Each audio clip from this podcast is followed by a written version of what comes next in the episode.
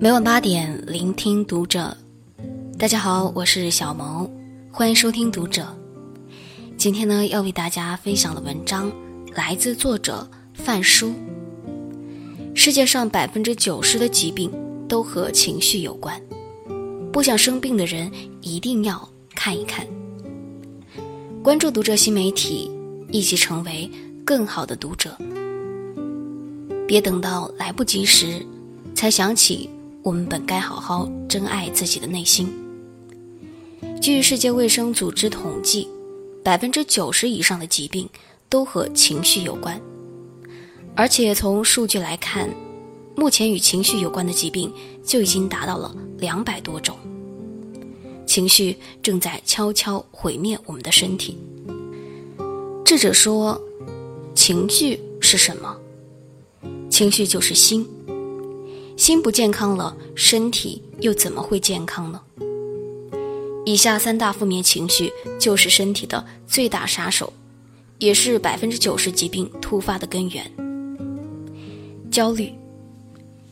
当你察觉到自己心跳加速、呼吸变快、胃部紧张、眩晕或者头晕，身体开始出汗，甚至轻颤，心情烦躁不安，自我检查一下，是不是焦虑了？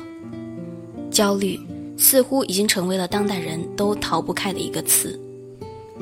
有位博主做过一项调查，表示。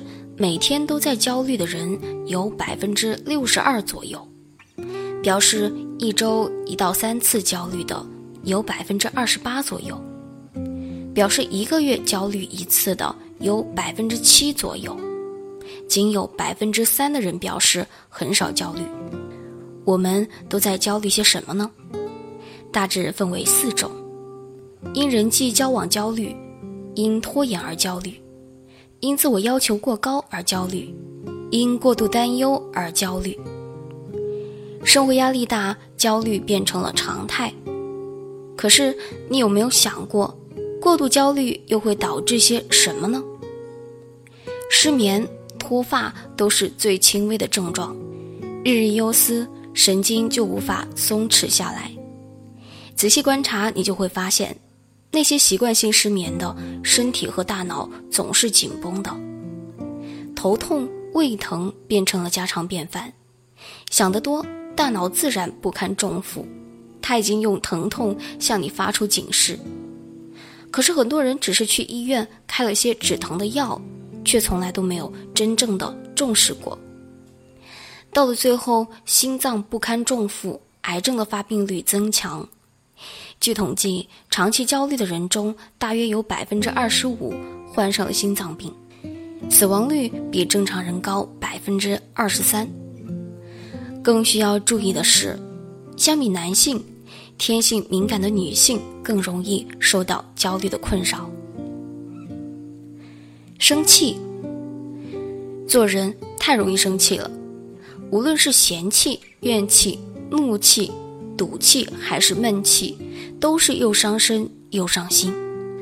这其中呢，最需要注意的是怒气和闷气，它俩是影响生活幸福值的头号元凶，也是最容易在身体里留下不良记录的捣蛋鬼。有些人的情绪特别的激烈，怒气冲头就会导致贫血、大脑供血不足，尤其是本身身体就不好的中老年人。怒气喷发的时候，血压瞬间上升，很容易出现脑溢血、心脏病和心肌梗死。有些人呢，又习惯隐忍，总是压抑自己的情绪，哪怕极为愤怒，也不敢发脾气，只会自己偷偷在心里生闷气。这样的习惯真的特别的糟糕。对别人而言，他们只会觉得这个人好欺负，没主见，没脾气。以后发生类似的事情，依然会我行我素，肆意伤害你。对自己来说，长期生闷气就会造成气血瘀阻，导致身体的某一部分功能紊乱，形成结节或增生。严重的就和乳腺癌、肝癌、甲状腺癌等扯上关系。心理学上把喜欢生闷气的性格归结为癌症性格，意思就是说，这种性格的人相比普通人患癌的几率高达三倍。那些生活悲观、一点小事就容易上心、遇到些困难和不顺就喜欢生闷气的人，得小心了。你不好好的对待自己的心，身体又如何会善待你呢？悲伤，当今社会的很多人，年轻人也好，中年人也罢，都或多或少的有些轻微抑郁。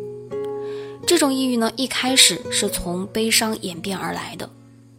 如果有一段时间生活不顺、工作不顺，整个人的心情就会呈现下跌的趋势。有些人的悲伤还是漫长的，它像一颗种子，一点一点的压抑在心里，只敢在没有人的时候释放。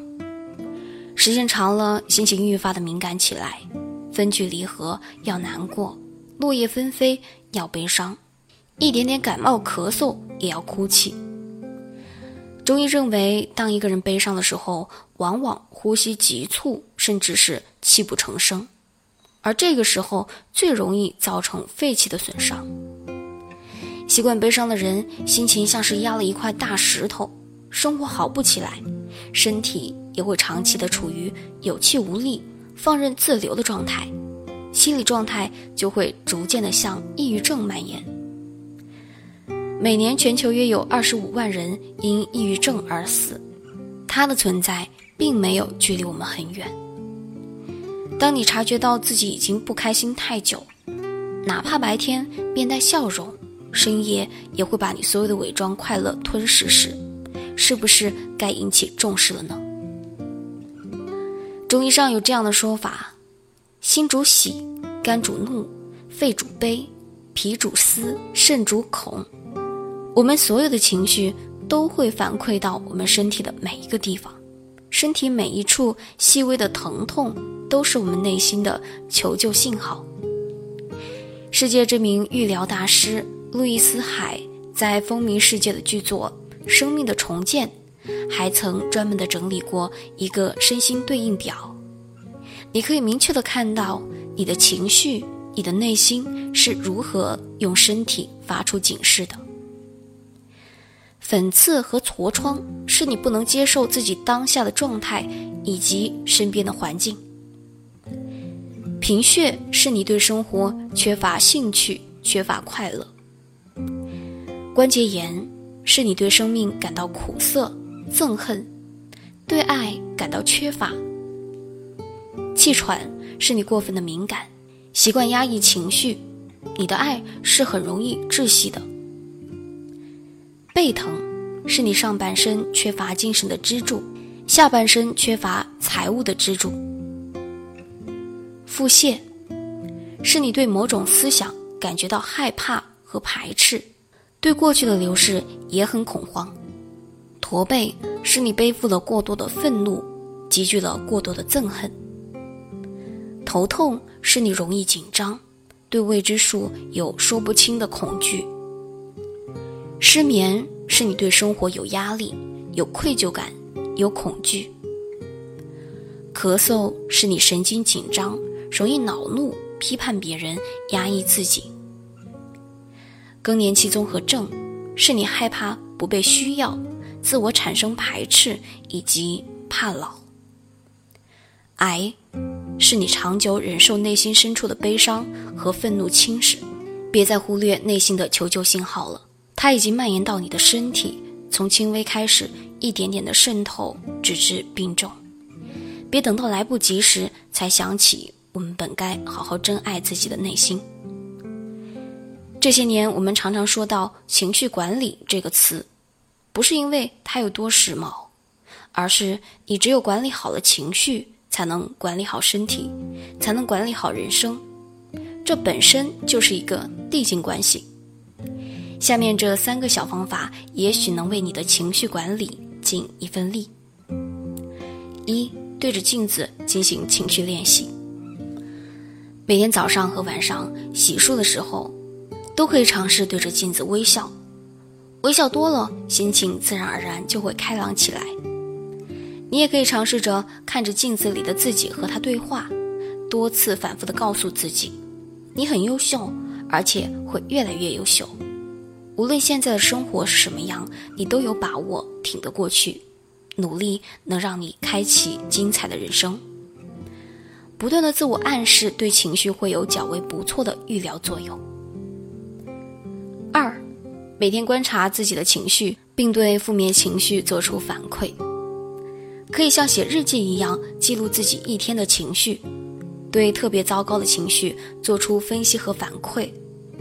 比如，你今天有段时间心情特别的低沉，不开心到了极点，你可以仔细回想分析一下，当时是哪件事导致你的情绪值下降？它的根本原因是什么？有没有什么解决的办法？你又能否在之后做出改变？深挖不良情绪的根源是情绪管理最有效的方法。三，动手去做你所能做的一切。很多人听了太多道理，却仍过不好这一生，其实是因为他从来没有真正动手实践过。让自己忙起来，就能缓解百分之八十的情绪问题。努力去做你所能做的一切。如果工作出现问题，就去找问题的根源，尝试多种解决的办法；如果婚姻出现问题，就去调节矛盾，尝试沟通，而不是把气闷在心里。如果无缘无故不开心，那就去做那些值得你开心的事情。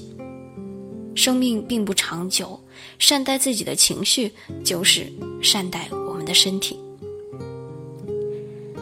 好了，今晚的文章就为大家分享到这儿了。我是小毛，祝大家晚安。